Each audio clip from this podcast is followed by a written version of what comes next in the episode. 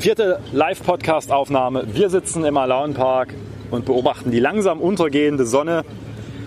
Ich mache drei Kreuze, wenn dieser Wahlkampf vorbei ist und ihr macht hoffentlich zwei Kreuze am Sonntag, damit starke Grüne da aus diesem Engagement hervorgehen. Und bis dahin beglücken wir euch ein bisschen mit seichterer Unterhaltung, nämlich mit dem, was passiert hier eigentlich nach der Wahl und was machen Abgeordnete eigentlich so beruflich. Werte Kolleginnen und Kollegen, was ist denn das für ein Käse? Haben Sie eigentlich mal bedacht? Selbst in Sachsen. Schon alleine diese bodenlose Frechheit. Das ist doch aber nicht der Maßstab. Ja, da bin ich ja gespannt. Herzlich willkommen zur 36. Ausgabe unseres Podcasts Zwischenrufe. Wir sitzen hier im Alaunenpark. Es ist noch nicht ganz so viel los. Die Sonne geht langsam unter. Mal schauen, was der Abend noch bringt. Wir sind auch diesmal nicht alleine und freuen uns sicherlich auf die ein oder andere Frage oder Anregung. Ja, bis dahin hat Lisa sicherlich, wie üblich, ein paar Fragen und Ideen, worüber es sich lohnt zu diskutieren. So ist es. Ich möchte zuallererst, da wir jetzt absehbar das Ende des Wahlkampfes vor uns haben, nochmal einen Blick zurückwerfen, nämlich auf die letzte Woche. Da stand ja das ein oder andere Event an, was sehr unterhaltsam war.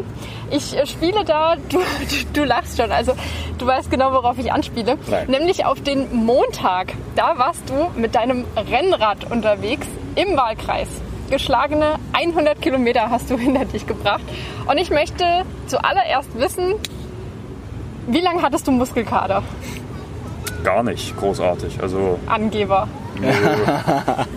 also wir hatten, es war anstrengend, aber es ging am nächsten Tag eigentlich ganz gut. Allerdings, wenn man wie ich am Wochenende regelmäßig 80 bis 90 Kilometer fährt, dann sind es auch 100 nicht so schwierig, dass man danach einen übelsten Muskelkater hat. Aber es war deutlich zäher, als ich gedacht habe. Also, Wie lange habt ihr im Endeffekt gebraucht? ja, wir haben netto für die 100 Kilometer viereinhalb Stunden gebraucht. Mm, Real haben wir fünf gebraucht. Das lag aber daran, dass wir äh, so eine etwas unglückliche Situation hatten, dass wir zunächst einen Zwischenhalt in Langebrück einlegen mussten wegen eines Gewitters und wie üblich bei den Grünen zu spät losgefahren sind. Welche Erkenntnisse hast du denn aus dieser Radtour mitgenommen? Also ich meine, du kennst deinen Wahlkreis ja und hast da vieles schon gesehen und mit vielen Bürgerinnen und Bürgern gesprochen, aber gab es jetzt noch mal irgendwas, was dich wirklich noch mal geschockt hat oder was für dich noch mal eine, eine richtige Erkenntnis war? ja, in welchem scheiß Zustand hier manche Radwege sind. Also das ist zwischenzeitlich hast du das Gefühl, am einen oder anderen Radweg, du machst dir eine Trainingsübung für Paris-Roubaix oder so mit Kopfsteinpflaster und allem, was dazugehört.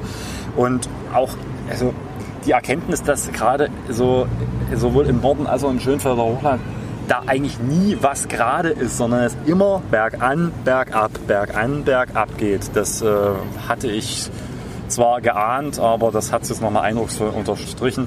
Und Tatsache, den Borsberg mit teilweise 23% Steigung und Kopfsteinpflaster hoch ist eine ganz eigene Erfahrung.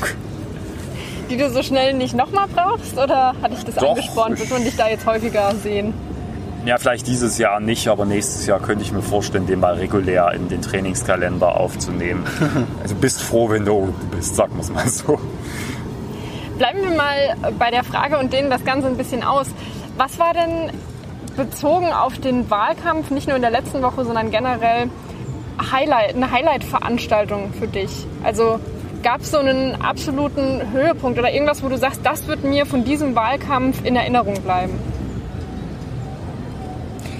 Also die Fahrradtour ist was, was mir definitiv in Erinnerung geblieben sein wird, weil ich meine, A, es war eine Idee, die nach diversen Gläsern Weißwein geboren wurde, nach dem Motto, kommt, wir haben dann noch einen freien Tag, was machen wir?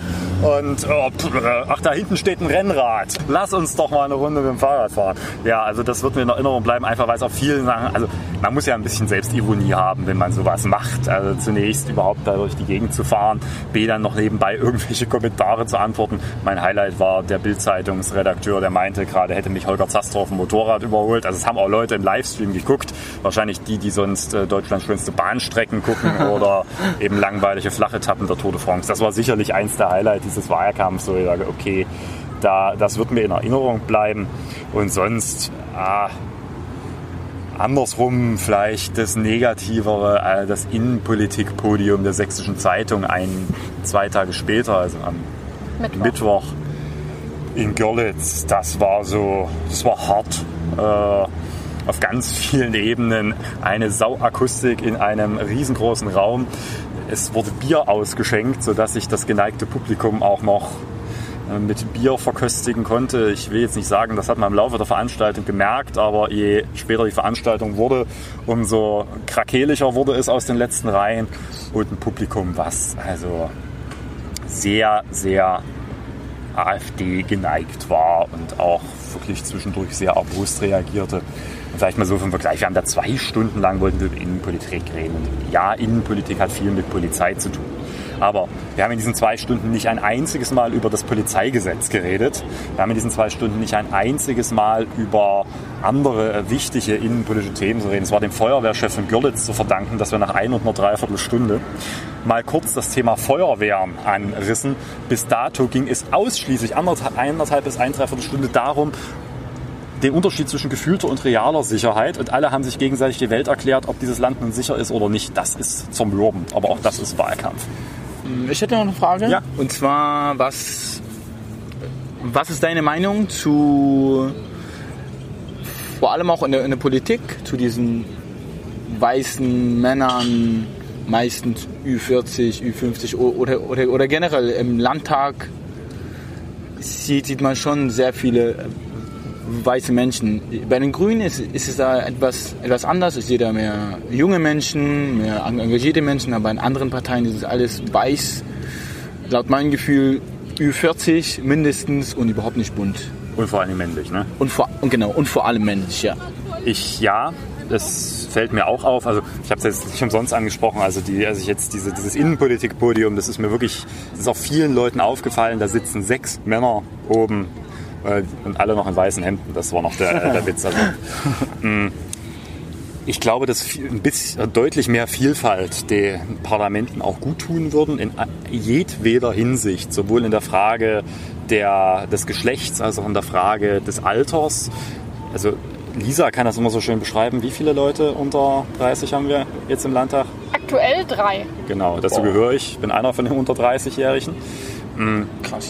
Das ist natürlich nicht gut, wenn du Politik für eine Zukunft machen willst, wenn du haufenweise Leute über 60 da drin sitzen hast, die von ihren Entscheidungen, naja, vielleicht, wenn es gut läuft, noch 25 bis 30 Jahre irgendwie partizipieren, wenn es schlecht läuft, auch deutlich kürzer. Äh, Das ist das eine, das Problem des Frauenanteils im Sächs- auch im sächsischen Landtag gerade, wo das Existenz äh, niedrig ist. Sind wir auch bei drei, nämlich ein Drittel. Ein Drittel der Abgeordneten sind Frauen. Also da darf man auch die Frage stellen, repräsentiert eigentlich dieser Landtag noch eine Gesamtgesellschaft? Und bei Menschen mit Migrationshintergrund, gerade auch jetzt haben wir jetzt nicht nur diejenigen, die äh, osteuropäischen äh, Spätaussiedler im Migrationshintergrund beispielsweise haben, da ist der sächsische Landtag ja vollkommen raus. Ne? Ich, da ist nahezu, tendiert er nahezu gegen Null. Und ich glaube, dass alles davon wir geraten sind zu steigern, weil mehr Vielfalt auch ein Bewusstsein schafft für die verschiedenen Probleme.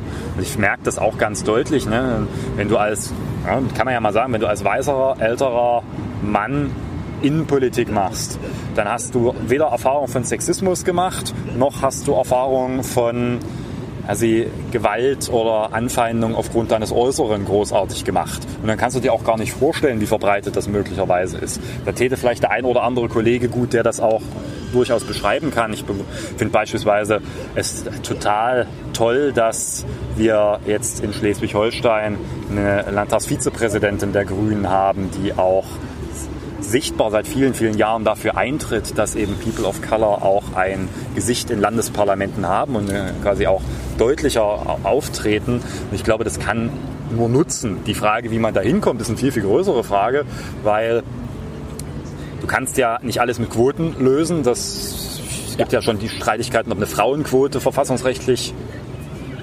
zulässig ist. Fangen wir jetzt nicht an, die Diskussion. Das würde ein zweistündiger Podcast mindestens werden. Ah, Da musst du die Parteien ermuntern, quasi mehr dafür zu tun, auch junge Menschen stärker nach vorne zu stellen, auch die, quasi mehr dafür zu sorgen, dass Migrantinnen und Migranten auch sich in Parteien wohlfühlen. Ne? Und das hat auch viel mit der Kultur der jeweiligen Partei zu tun. Und daher, ich würde mich freuen, wenn es mal mehr werden wird. Allerdings, wenn ich auf die Landeslisten gucke, der nächste sächsische Landtag wird weder sonderlich jünger noch sonderlich weiblicher. Er wird, glaube ich, eher noch den Frauenanteil reduzieren. Das liegt vor allem an der AfD und dass die CDU einen Großteil ihrer Direktmandate nur mit Männern besetzt hat. Das ist zwar schön, dass sie dann ihre Landesliste paritätisch besetzt haben, aber wie viel von dieser Landesliste überhaupt zieht, weil es steht in Sternen. Und von daher mal schauen was da geht, aber da muss dringend was getan werden, weil auch wenn ich nicht viel davon halte, dass ein Parlament grundsätzlich eins zu eins eine Gesellschaft widerspiegeln muss, aber die Divergenz zwischen dem Abbild des Parlaments und den tatsächlichen gesellschaftlichen Zuständen sollte nicht zu weit auseinanderfallen. So, jetzt haben wir so ein bisschen zurückgeguckt auf die letzten Wochen des Wahlkampfs. Jetzt würde ich gerne einmal noch nach vorne gucken. Was ich nämlich ganz häufig gefragt wurde, ist, was passiert denn jetzt mit und nach der Wahl? Also die Frage, wann steht eigentlich was fest, stand da immer so ein bisschen im Raum. Klar, Sonntagnacht trudeln dann irgendwann die Wahlergebnisse ein, ab Montag weiß man dann irgendwie mehr. Aber wie geht es denn dann weiter? Also die Direktkandidaten wissen quasi in der Nacht, ob sie ihren Wahlkreis gewonnen haben oder nicht. Die Parteien wissen am nächsten Tag spätestens dann, wie ausgezählt wurde, wie der Prozentsatz äh, aussieht der Zweitstimmen, die sie gewonnen haben. Wie geht's dann weiter? Also nächstes Sonntag äh, erstmal fett feiern, oder? naja, ich weiß nicht, in Anbetracht des immer noch hohen absehbaren AfD-Ergebnisses hm, ja. weiß ich nicht, wie stark ich da feiern kann, selbst wenn das grüne Ergebnis gigantisch ausfallen sollte. Dazu bin ich zu sehr Demokrat, als dass ich mich ja. da okay. zu sehr freuen kann. Aber ich hoffe natürlich weiterhin, dass ich das Direktmandat hier gewinne gegen Christian Hartmann. Also ne, nochmal all diejenigen, das ist kein Wahlkreis, der zwischen AfD und irgendwem entschieden wird. Hier heißt die Konfrontationsstellung liberaler grüner Innenpolitiker gegen deutlich rechtskonservativen CDU-Innenpolitiker und äh, könnt euch selber überlegen, wen er wählen soll. Die Chance, dass die AfD diesen Wahlkreis, also den Wahlkreis 41 in Dresden gewinnt, die tendiert Tatsache gegen Null. So, was passiert am Wahlabend? Also das wird alles ein bisschen schneller gehen. Es sei denn, es gibt Probleme. Also ich rechne damit, dass so um 22.30 Uhr äh, die nahezu oder spätestens 23 Uhr auch das amtliche, vorläufige amtliche Endergebnis verkündet wird. Das heißt, damit ist klar, welche Stimmen haben die Parteien, welche Direktmandate sind von wem gewonnen worden. Es kann immer Probleme an so einem Abend geben. In Dresden gibt es irgendwie jedes, jede Landtagswahl irgendein Problem. Also der Klassiker ist, ein Wahlvorsteher ist nach Hause gegangen, ohne die Schnellmeldung an die Wahlleitung abzusetzen. Und dann wartet man und denkt, da kommt was, bis dann irgendwann mal jemand hingeschickt wird und geguckt wird, ob noch jemand da ist, um dann festzustellen, der ist nämlich nicht da. Also das hatten wir alles schon in Dresden. In Dresden hat man auch mal vielleicht so klein, kleines Schmankel noch, so was kann eigentlich an einem Wahltag alles schief gehen. Ja? Da lasse ich jetzt mal diese Riesenschlangen an den Wahllokalen raus, die wir bei der Kommunalwahl hatten.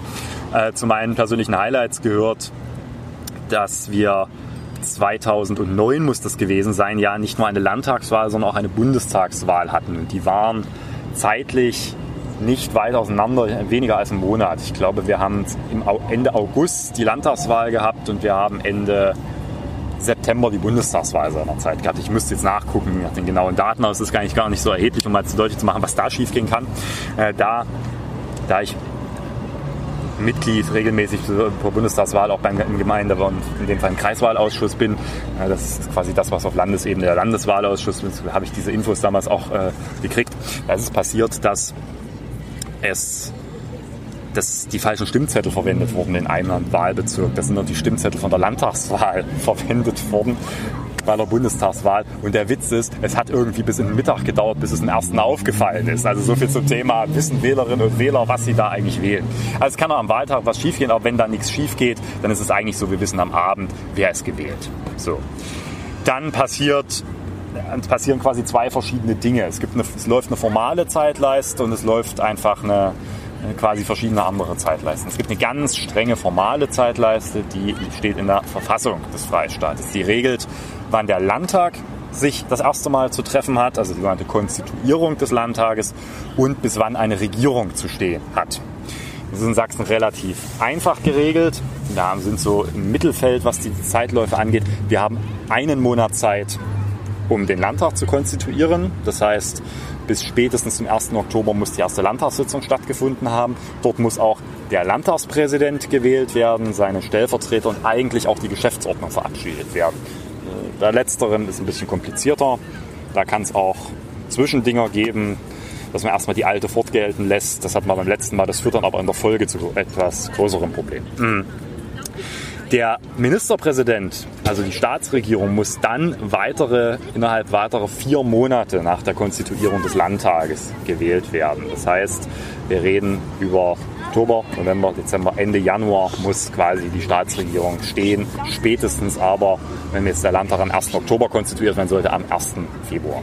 Das heißt, da muss der Landtag den Ministerpräsidenten gewählt, werden, äh, gewählt haben in den entsprechenden Wahlgängen mit den entsprechenden Quoren, also erst absolute Mehrheit, später relative Mehrheit.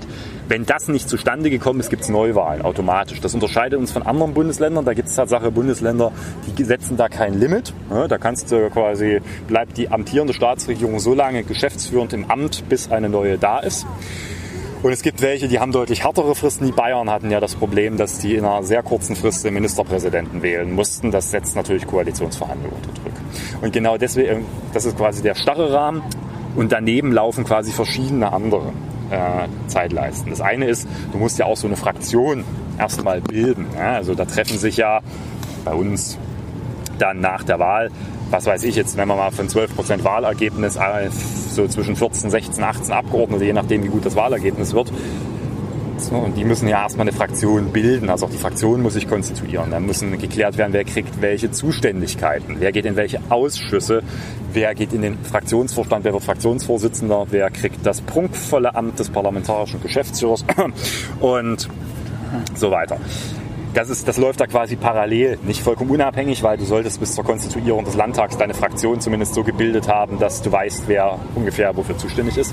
Und dann ist natürlich der dritte Strang, das ist die Regierungsbildung. Und das ist eine Sache, da gibt es quasi keine Muster für, da läuft jede Regierungsbildung anders ab. Das hängt von der Zahl der Partner ab.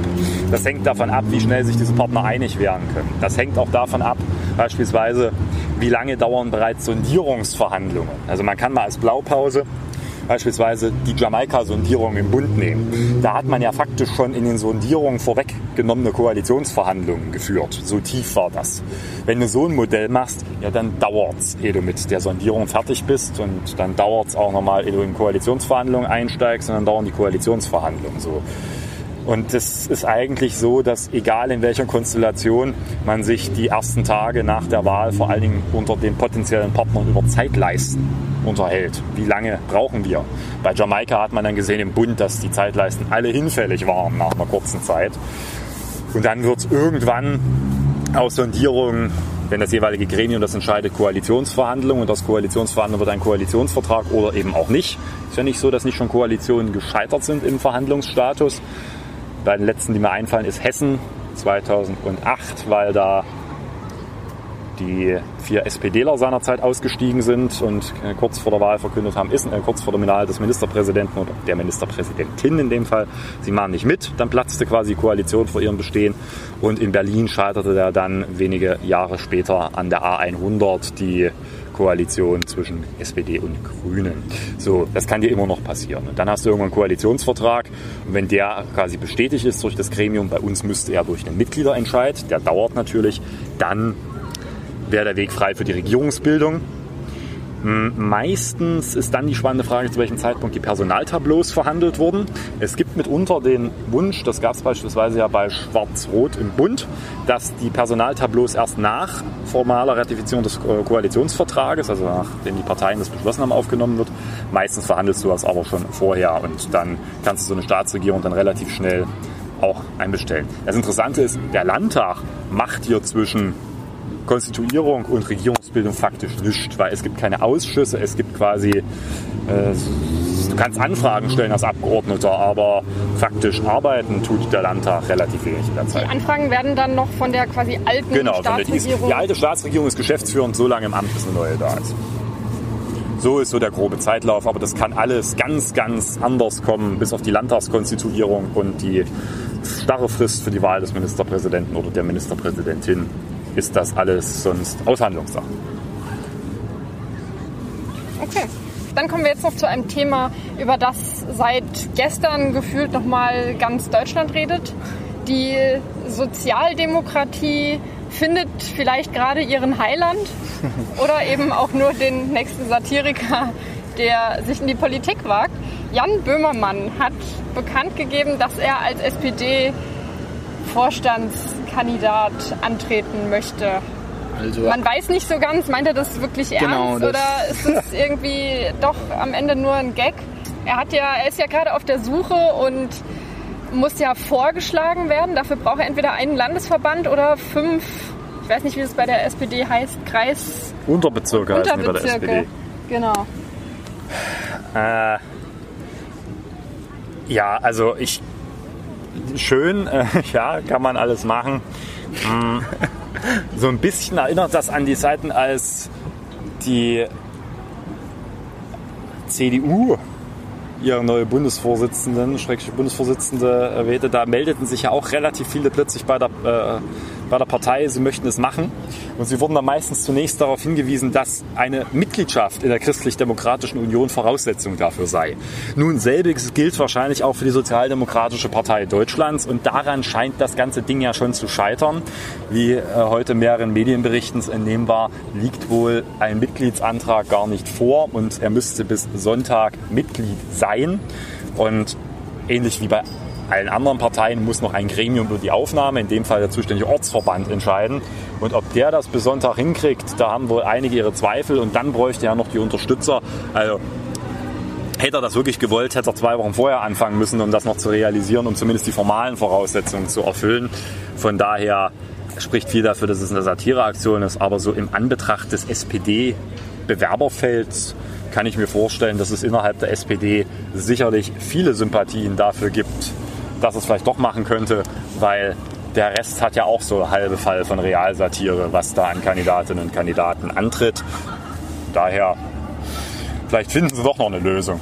Interessant finde ich ja, dass die SPD den 1. September so gewählt hat, dass quasi auch der sächsische SPD-Spitzenkandidat äh, jetzt nicht am 1. September noch sagen kann, liebe Leute, ich habe gerade die Wahl verkackt, ich werde Bundesvorsitzender.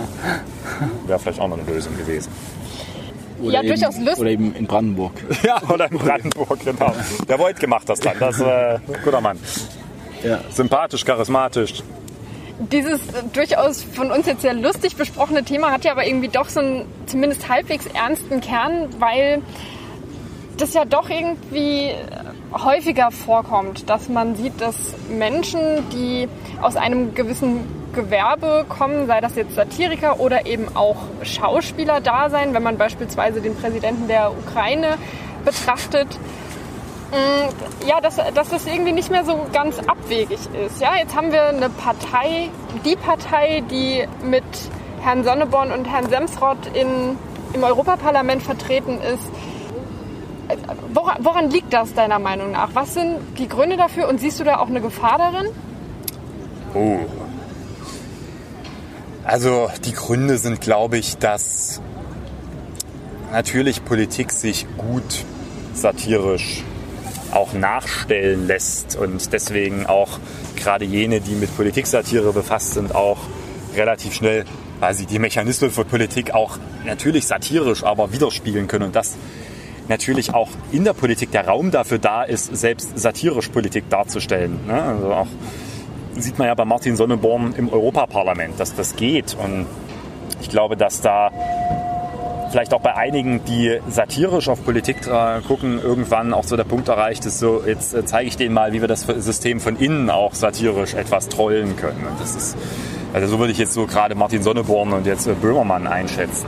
Darüber hinaus äh, die, jetzt die Beispiele des ukrainischen Präsidenten, aber auch anderer, gab es auch irgendwo, ich weiß gar nicht mehr, wo ein Artikel über Komiker in der Politik, das war recht interessant zu lesen, die also wirklich mit Ambition auch eine Regierung zu stellen, da ist ja also Böhmermann und Sonneborn so weit entfernt wie wir hier, na, keine schlechten Vergleiche ähm, an dieser Stelle.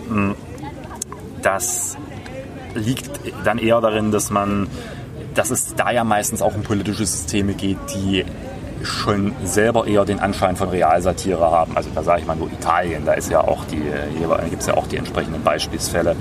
Und faktisch die offensichtlich selber das Gefühl haben, dass die Satiriker fast noch die Vernünftigen aus ihrer Sicht darunter sind. Das stimmt nicht ganz, wenn man äh, Peppe Grille oder solche äh, Leute sieht. Aber dass das vielleicht so eine Neigung ist, die daraus, das können wir auch Nummer. So und dann äh, gehört da nicht viel dazu. Was halte ich davon? Mh, also zunächst, die Entwicklung ist ja nun nicht unbedingt eine neue. Ne? Also in den USA war ja auch mal ein Schauspieler US-Präsident in den letzten Jahrzehnten mit Ronald Reagan. Das liegt vielleicht auch daran, dass gerade auch die, die Schauspielkunst der politischen Rhetorik ja nicht ganz weit entfernt steht. Nicht wenige Politikerinnen und Politiker nehmen ja auch Schauspielunterricht und dergleichen mehr.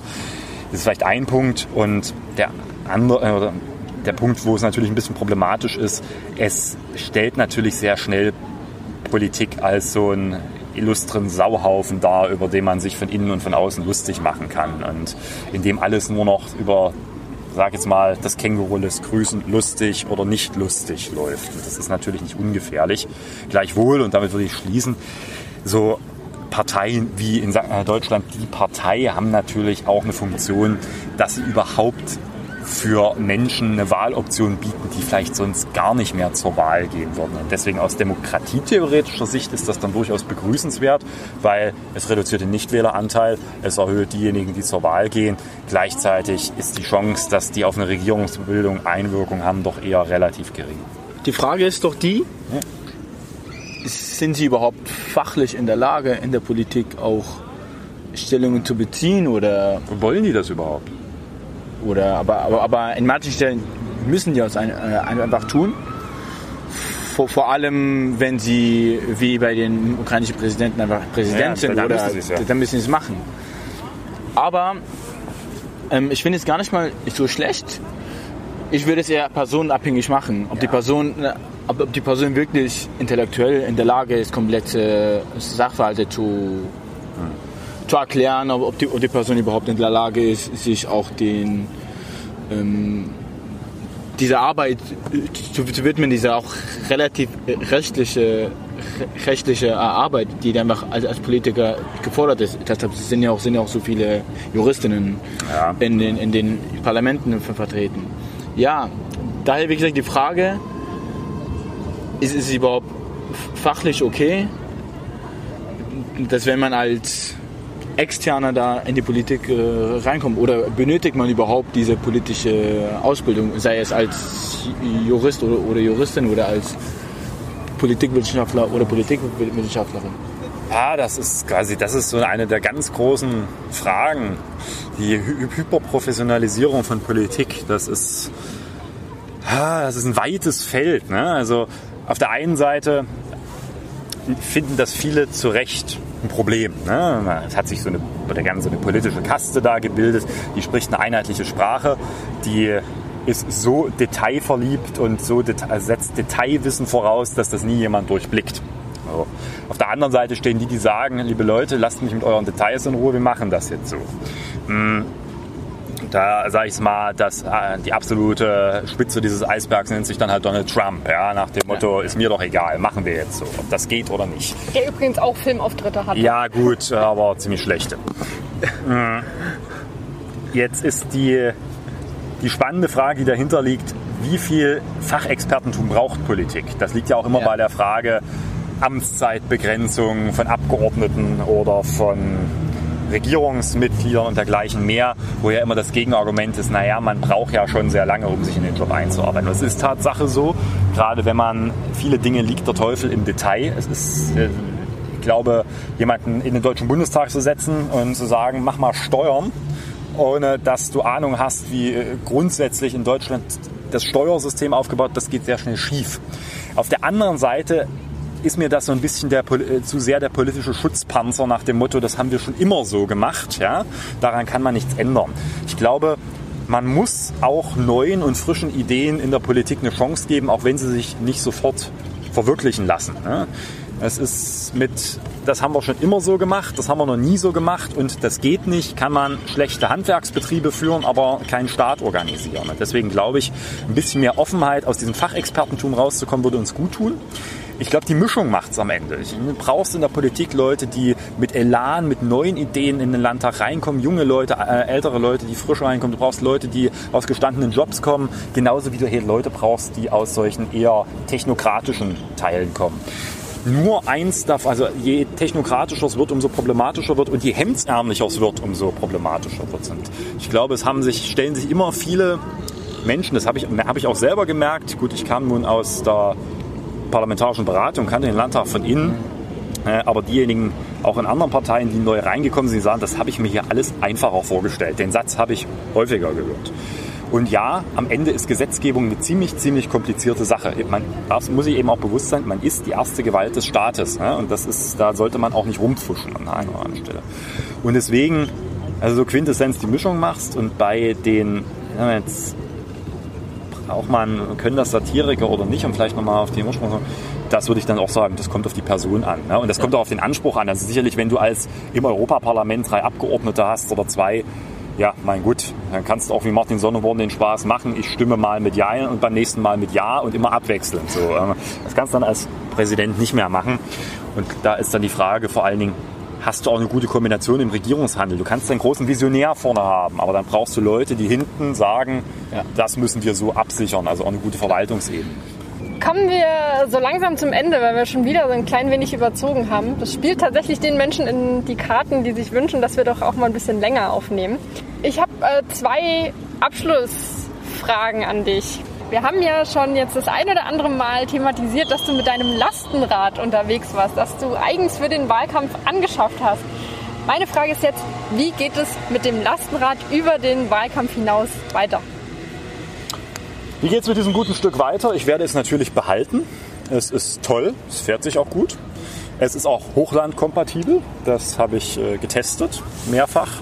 Habe bloß rauskriegen müssen, welchen Weg man ins Hochland nehmen muss. Habe dann irgendwann festgestellt, dass die Grundstraße am idealsten ist. Ich da, bin damit versucht, äh, ebenfalls den Borsberg hochzukommen. Das ist mir nicht gelungen. Ja, also da musste ich dann stellenweise schieben. Naja, was wird danach passieren? Also ich werde es natürlich privat für Einkäufe und dergleichen nutzen. Das hat sich als sehr praktisch herausgestellt. Und zum anderen, ähm, ja, wenn ich den Wahlkreis gewinne, dann äh, werde ich damit natürlich weiter im Wahlkreis auch präsent und unterwegs sein, äh, mit auch alle Leute erkennen, hier fährt Ihr Wahlkreisabgeordneter, den können Sie auch ansprechen. Interessanterweise bin ich schon auf diesem Rad angesprochen worden äh, von Menschen, die mich erkannt haben, beziehungsweise das vorne gelesen haben. Was mir aufgefallen ist, ich sollte nicht durch eine Radarfalle mit überhöhter Geschwindigkeit fahren, weil vorne kann man ja meinen Namen drauf lesen. naja, also ich muss mich im Straßenverkehr benehmen. Das sowieso.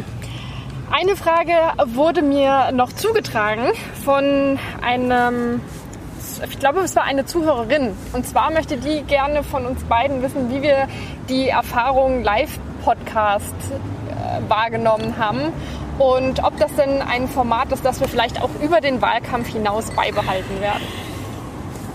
Das musst du jetzt sagen, ähm, wie du es fandst. Ich fand es gut. Es war mal was anderes, weil die Themen wesentlich schneller äh, waren und an deutlich auch mehr. Und die, wir hatten ja immer mindestens eine Publikumsfrage mit drin und das hat das so ein bisschen ne, du kannst das nicht so gut vorbereiten. Ich meine, ähm, nur für diejenigen, die hier zuhören, Lisa stellt mir manchmal auch unvorbereitete Fragen, aber äh, meistens nicht Dinge, die vollkommen unvorbereitet sind, auch bei mir, ein bisschen irgendwie tagesaktuell ist. Hm, ich kann mir das gut vorstellen, weiterzumachen. Ich glaube, wir müssen die Taktung dann reduzieren. Das ist mit einer Woche Weil nicht durchzuhalten. Aber ich meine, das könnte ja jetzt auch in den nächsten Wochen durchaus noch spannend werden, je nachdem, wie sich die Wahl entwickelt, da vielleicht auch über sowas ins Gespräch zu kommen. Und von daher kann ich mir vorstellen, das weiterzumachen. Wir werden es dann nicht mehr Outdoor machen können im Winter, ne? Da müssen wir uns eine Lösung Müssen wir uns das einfallen lassen, ja. Es sei denn, wir sitzen hier im, in der dicken, im dicken Wintermantel. Auf deinem Lastenrad. Wir fahren einfach durch den Wahlkreis Nein. und bauen vorne eine Sitzbank rein, dass ich da drin sitzen kann und du fährst. Das wäre noch eine Option. Oder in der Straßenbahn oder im Zug oder so. Naja, wir gucken mal. Ja. Okay. So, aber wir sind immer noch nicht ganz am Ende, weil. Genau, normalerweise würde ich Valentin ja nach Mitbringen fragen, aber heute übernehme ich das einmal selbst. Und zwar äh, kommt mir das tatsächlich relativ spontan. Wir haben äh, heute über Dinge gesprochen, die mich zu Podcast-Empfehlungen bringen. Zum einen haben wir nämlich über eine Dame gesprochen, das haben wir kurz angerissen, nämlich über Aminata Touré, die jüngste Vize-Landtagspräsidentin, die jetzt gerade in Schleswig-Holstein gewählt wurde, die macht zusammen mit ihrem Landtagsabgeordnetenkollegen Lasse Petersdotter nämlich auch einen Podcast. Der ist noch relativ frisch. Die haben aktuell fünf Folgen raus. Da die aber immer freitags aufnehmen, könnte ich mir vorstellen, dass sie das gerade parallel zu uns tun. Der Podcast von den beiden heißt, das nehme ich mal mit. Und das bezieht sich zwar auf Schleswig-Holstein und die Politik dort, allerdings behandeln die beiden Themen, die vielleicht auch für euch relevant sein könnten. Aminata spricht sehr viel auch über Rassismus und Rassismuserfahrungen, was ja auch ein Thema war, was wir vorhin thematisiert haben. Und Lasse ist auch für Rechtsextremismus zuständig, äh, sodass man da auch von Thematiken erfährt, die ihr ja vielleicht von uns schon das ein oder andere Mal mitgenommen habt. Und an zweiter Stelle habe ich noch einen Podcast, der aus Bayern kommt, und zwar von Julia Post. Ihr Podcast heißt Frauenlobby. Und es geht darin speziell äh, darum, wie man Frauen in die Politik bekommt. Ähm, das war ja auch ein Thema, das wir vorhin hatten, zu wenige Frauen. Auch wie steht es um die Fachexpertise, die man braucht. Und sie fängt in den ersten Folgen damit an zu sagen, dass es ja häufig so ist, dass Frauen sich nicht trauen oder denken, da bin ich noch nicht weit genug, da weiß ich nicht genug, da habe ich nicht genug Expertise. Und diese Vorurteile und Ängste einfach auch ein bisschen abbauen will und Frauen motivieren will, aktiv in der Politik zu werden. Insofern heute mal zwei anderweitige Podcast-Empfehlungen. Wir hoffen, ihr bleibt uns trotzdem gewogen und wir hören uns dann nach der Landtagswahl wieder. Ich kann es kaum fassen. Definitiv. Und dann noch ein schönes Wochenende. Bis dahin und, und geht wählen. Ja, genau. Am Ciao. Sonntag wählen gehen. Ciao.